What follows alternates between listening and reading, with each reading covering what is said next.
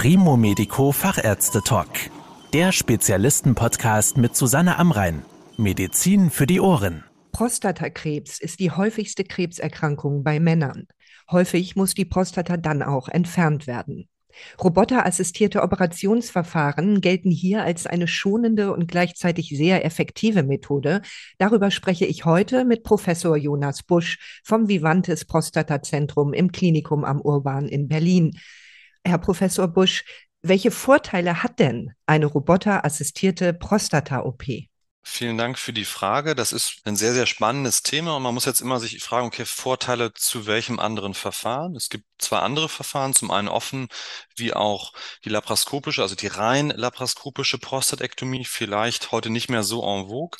Vorteile bei der Roboterassistierten liegen zum einen in dem System an sich. Also wir haben eine ganz starke Vergrößerung, zwölffach Vergrößerung für den Operateur. Der sieht etwas besser und sehr, sehr genau. Das zweite ist, der Roboter kann nicht zittern. Also das funktioniert nicht. Der hält halt die Instrumente. Ich als Mensch kann zittern, der Roboter nicht. Das nächste ist, ich habe eine dreidimensionale Sicht. Man muss sich das so vorstellen, der Operateur sitzt in einer Konsole und guckt wie im IMAX in eine Konsole hinein und kann dreidimensional sehen. Das geht zum Beispiel bei dem traditionellen laparoskopischen Verfahren nicht. Also dieses dreidimensionale Sehen ist auch ein großer Vorteil. Und der letzte, aus meiner Sicht wirklich entscheidende Vorteil, die Instrumente, die mit diesem Roboterverfahren verwendet werden, kann ich in alle Richtungen abwinkeln. Also das ist wie meine eigene Hand, die ich in alle Richtungen drehen und wenden kann. Ich kann da fast unmögliche Stiche und Schnitte machen, die ich so normalerweise vielleicht gar nicht hinbekäme. Das sind so kurz und knapp zusammengefasst vielleicht die Vorteile. Und wie muss man sich so eine roboterassistierte Prostata-OP vorstellen? Was mhm. genau macht der Roboter und was machen Sie? Der Mensch? Ja, auch eine sehr gute Frage. Ich sage immer zu meinen Patienten, das ist nicht wie bei VW im Fließband, sie fahren vorne rein und hinten wieder raus, sondern der Roboter tut nichts allein. Das ist im Grunde ein Applikator. Also ich steuere diesen Roboter aus der Konsole. Man kann sich das so vorstellen, der Patient liegt in der Kopftieflage, der Bauch wird aufgepustet, über verschiedene Arbeitskanäle, sogenannte Hülsen oder Trokare, werden Instrumente in den Körper hineingebracht. Diese Instrumente werden von einem Robotersystem gehalten und dieses Robotersystem wird gesteuert von der Konsole, von der ich gerade sprach. Diese Konsole steht einen Meter neben dem Patienten. Am Patienten sitzt noch ein Assistent und noch eine Schwester. Und so funktioniert das. Ähm, aber der Roboter an sich hat keine künstliche Intelligenz, also bislang noch nicht. Das kann durchaus sein, dass in der Zukunft einige Schritte sozusagen von Computerprogrammen mit unterstützt werden. Aber aktuell ist es so, dass ich in der Konsole jeden einzelnen Schritt, der von diesen Instrumenten durchgeführt wird, dass ich den steuere. Also da passiert nichts von ganz allein. Nun ist eine Prostata-OP ja für viele Männer doch ein etwas schwieriges Thema. Wie steht es denn hinterher mit der Harnkontinenz und natürlich auch mit der Potenz? Mhm. Das sind so die beiden größten Sorgen vieler Männer. Aus meiner Sicht ist oft das Thema Inkontinenz ja das noch größere. Also viele Männer haben große Sorge vor Inkontinenz. In aller Regel kann man das aber sehr, sehr gut operieren. Es hängt aber auch natürlich damit zusammen, wie weit fortgeschritten dieser Prostatakrebsbefund ist, wie groß die Prostata ist, vielleicht aber auch wie fit und wie alt der Mann ist. Dann haben viele Männer vielleicht auch Übergewicht. Also es gibt so ein paar Risikofaktoren, die dazu führen, dass im Nachgang vielleicht Männer etwas länger brauchen, bis sie ihre vollständige Kontinenz wiedererlangen. In aller Regel versuchen wir, die Kontinenz vollständig wiederherzustellen nach der Operation. Es bleibt aber sicherlich ein kleiner Prozentsatz an Männern, die dauerhaft auch eine Inkontinenz davon tragen. Darüber muss man sprechen und schauen, ob bei dem entsprechenden Patienten oder dem Kandidaten Risikofaktoren für so eine dauerhafte postoperative Harninkontinenz vorliegen. Das zweite Thema, das Thema Impotenz, ist ja fast noch ein bisschen heikler ich sage immer am Anfang auch darum herauszufinden, wie wichtig ist eigentlich den Männern das Thema. Das ist je nach Altersgruppe völlig unterschiedlich. Es gibt Männer in den 70ern oder auch 80ern, denen das noch sehr wichtig ist. Es gibt Männer, die aber auch in den 50ern schon sagen, ist mir gar nicht mehr wichtig. Also das ist ein intimes Gespräch, was ich am Anfang eigentlich immer führe, um herauszufinden, wie wichtig das Thema ist. Wenn dann ein Mann sagt, okay, ich möchte gerne, dass die Potenz erhalten wird, muss man gucken, ist das technisch möglich, einen sogenannten Nerverhalt durchzuführen. Das bedeutet, dass man die Erektionsnerven von der Prostata runterpellt. Das kann man sich so vorstellen, wie wenn man eine Apfelsine schält und das Weiße vom Fruchtfleisch auch noch runter muss. Das heißt, sie müssen echt nah ran an die Prostata. Das Gemeine ist, dass der Prostatakrebs oft in diesen Außenzonen wächst, also da, wo ich den Nerv runterpelle. Ich gehe also ein Risiko ein, dass ich vielleicht in den Krebs hineingerate und reinschneide und plötzlich Prostatakrebszellen im Körper verbleiben. Das will ich natürlich vermeiden.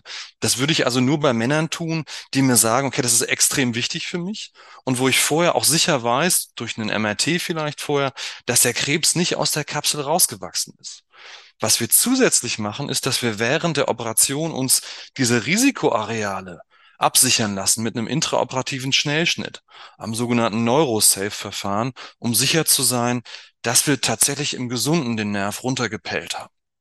So, das ist vielleicht in kurz das Thema Potenzerhalt. Wenn man diesen Potenzerhalt macht, haben die Männer eine ziemlich gute Chance, dass die Erektion danach genauso gut ist wie vorher. Aber besser wird sie auf jeden Fall nicht. Sie haben das ja eben schon gut beschrieben, dieses doch sehr komplizierte und feine Verfahren. Mhm. Wie viel Erfahrung braucht denn ein Operateur, um solche roboterassistierten Prostata-OPs auch sicher durchführen zu können? Das ist wahrscheinlich so die Knackpunktfrage für viele Männer, wenn sie sich entscheiden, wo gehe ich hin, in die Klinik oder in die Klinik. Das ist für Patienten oft schwer rauszufinden. Also wenn man das mal aus so einer Operateurssicht betrachtet, dann muss man sagen, da Vinci-Operateure und auch offene Operateure durchlaufen in aller Regel ein strukturiertes Ausbildungsprogramm. Also niemand wird jetzt irgendwie so auf die Menschheit losgelassen, sondern man in aller Regel lernen Operateure sowas ganz strukturiert in Teilschritten zu operieren, bis zu dem Tag, wo sie dann die erste OP ganz alleine machen. Wenn man das durchlaufen hat, braucht man danach aber trotzdem noch 100, vielleicht auch 200 Eingriffe, bis, bis man so richtig sicher ist und richtig gut ist. Also sicher können wahrscheinlich die meisten das am Anfang schon machen, aber richtig gut wird man tatsächlich auch, auch mit der Weile. Und je mehr Erfahrung man hat, desto besser wird man tatsächlich. Wenn man mal so in die Leitlinien guckt, dann wird empfohlen, dass Männer mit so einer Prostatakrebserkrankung sich am besten in einem zertifizierten Prostatakrebszentrum operieren lassen sollten.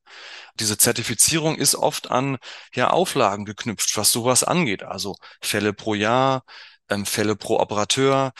Ich persönlich denke, man muss als Operateur eigentlich mindestens 50 Fälle im Jahr machen, um auch eine gewisse Erfahrung aufrechtzuerhalten. Und ich glaube schon, dass Patienten gut beraten sind, wenn sie zu jemandem gehen, der das vielleicht sogar noch häufiger durchführt, in einer hohen Frequenz, an einem Zentrum, wo sowas mit einem ganz starken Fokus durchgeführt wird. Und da gibt es ausgewiesene Zentren in Deutschland, das ist rauszufinden, zum Beispiel über die weiße Liste kann man rausfinden, wie viele Fälle da im Jahr gemacht werden. So ein kleiner Hinweis für Patienten, wie kann ich das rausfinden? Oder man fragt einfach auch mal den Operateur in so einem Gespräch, wie viel machen Sie denn? Seit wie vielen Jahren tun Sie das? Welches Verfahren machen Sie? Dann kriegt man ja ganz gut gutes Gefühl dafür. Und wie groß ist die Gefahr, dass bei so einem Eingriff auch bei erfahrenen Operateuren etwas schief geht? Also wie groß ist die Gefahr von Komplikationen? Na gut, wir haben gerade über zwei dieser großen Risiken gesprochen, aber dass so, sag ich mal, technische Themen schiefgehen oder so, das Risiko ist ziemlich gering. Die Prostatektomie, so heißt der Eingriff, die Prostataentfernung bei Prostatakrebs, das ist der am besten standardisierte Eingriff in der Urologie. Gerade die Da Vinci Prostatektomie, ich sage immer, das ist ein Eingriff, der besteht aus 200 Teilschritten. Ich persönlich sehe mich als so eine Art Pilot im Cockpit. Während einer Operation frage ich ständig immer wieder die gleichen Fragen. Ist das, ist das, ist das eine Art Checkliste, die da abgearbeitet wird? Bei jedem Schritt. Die Assistenten sind oft schon genervt, dass ich immer wieder frage, aber das dient am Ende der Patientensicherheit. Da legen wir ganz großen Wert drauf, dass Patienten sicher durch diesen Eingriff kommen. Und wenn man so die Komplikationsraten sich anguckt, dann ist es der Eingriff mit einer der niedrigsten Komplikationsraten. Vielleicht auch so die Frage, wie oft wird da eigentlich Blut am Ende transfundiert, also Blutprodukte gegeben, extrem selten, habe ich fast nicht mehr erlebt bei uns. Ähm, die Blutverluste sind ziemlich gering. Auch ein Vorteil der Da Vinci Prostatektomie habe ich vorhin gar nicht gesagt am Anfang. Geringerer Blutverlust. Die Patienten sind sehr, sehr schnell wieder auf den Beinen nach dem Eingriff. Also eigentlich überstehen das die Patienten sehr gut. Entscheidend ist, dass man vorher guckt, wie fit ist der Patient. Also nicht jeder Patient ist geeignet für so einen Eingriff. Viele Risikofaktoren des Eingriffs liegen beim Patienten und gar nicht so sehr vielleicht bei der Operation, bei dem Team, beim Operateur, sondern wenn man schwer krank ist und schon Vorerkrankung hat, ist man vielleicht einfach kein guter OP-Kandidat. Und dann sollte man vielleicht sich nicht operieren lassen, sondern vielleicht eine der alternativen Therapiemöglichkeiten nutzen. Und das gilt es eigentlich in einem ja, Aufklärungsgespräch oder in einem Beratungsgespräch im Vorfeld herauszufinden, ob die Operation für den einzelnen Mann wirklich das beste Verfahren ist. Sie haben eben gesagt, die Patienten sind schnell wieder auf den Beinen nach so einem Eingriff. Was heißt das denn konkret? Wie geht es für die Patienten nach der OP weiter? Also wir haben durch die Einführung der Laparoskopie, das ist schon 30 Jahre her, gelernt, dass man Patienten mit sogenannten Fast-Track-Verfahren sehr schnell nach einer Operation wieder fit bekommt. Und bei einer Da Vinci-Prostatektomie ist es bei uns so, dass die Patienten am Abend der Operation schon aufstehen, am nächsten Tag rumlaufen, am Tag vier in aller Regel nach der Operation ihren Katheter verlieren und am Tag fünf nach der Operation wieder zu Hause sind, ohne Katheter. Also ich sage immer den Patienten, rechnen Sie damit eine Woche bei uns zu sein und die meisten Patienten gehen sogar schon einen Tag früher nach Hause. Sie haben das Thema Sicherheit dieses Operationsverfahrens ja mehrmals angesprochen. Macht denn die Vorstellung, ich werde von einem Roboter operiert oder mit einem Roboter operiert, den Patienten trotzdem Angst? Wie sind da Ihre Erfahrungen? Ja, auch die Frage ist wirklich gut, weil das hat sich in den letzten Jahren ein bisschen verändert. Diese Da Vinci-Prostatektomie ist mittlerweile der führende Eingriff. Am Anfang, als ich anfing, war das eher die Ausnahme. Es war ein totales Kolibri-Verfahren. Mittlerweile wird die Mehrzahl der Fälle in Deutschland schon mit dem Roboter gemacht. Das heißt, dass viele Patienten dieses Robotersystem schon kennengelernt haben in den Medien, von ihren Urologen. Die kennen das schon. Die kennen vielleicht auch schon Patienten, die das gemacht haben. Also die Sorge hat echt nachgelassen. Ich bin anfangs tatsächlich gefragt worden.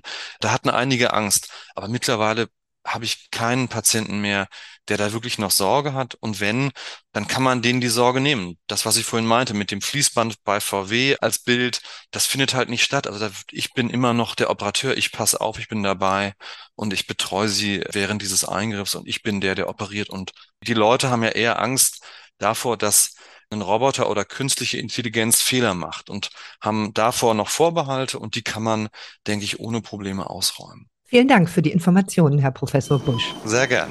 Das war der Primo Medico Fachärzte Talk. Danke, dass Sie zugehört haben. Mehr Informationen rund um das Thema Gesundheit und medizinische Spezialisten finden Sie auf primomedico.com. Bis zum nächsten Mal, wenn es wieder heißt Medizin für die Ohren.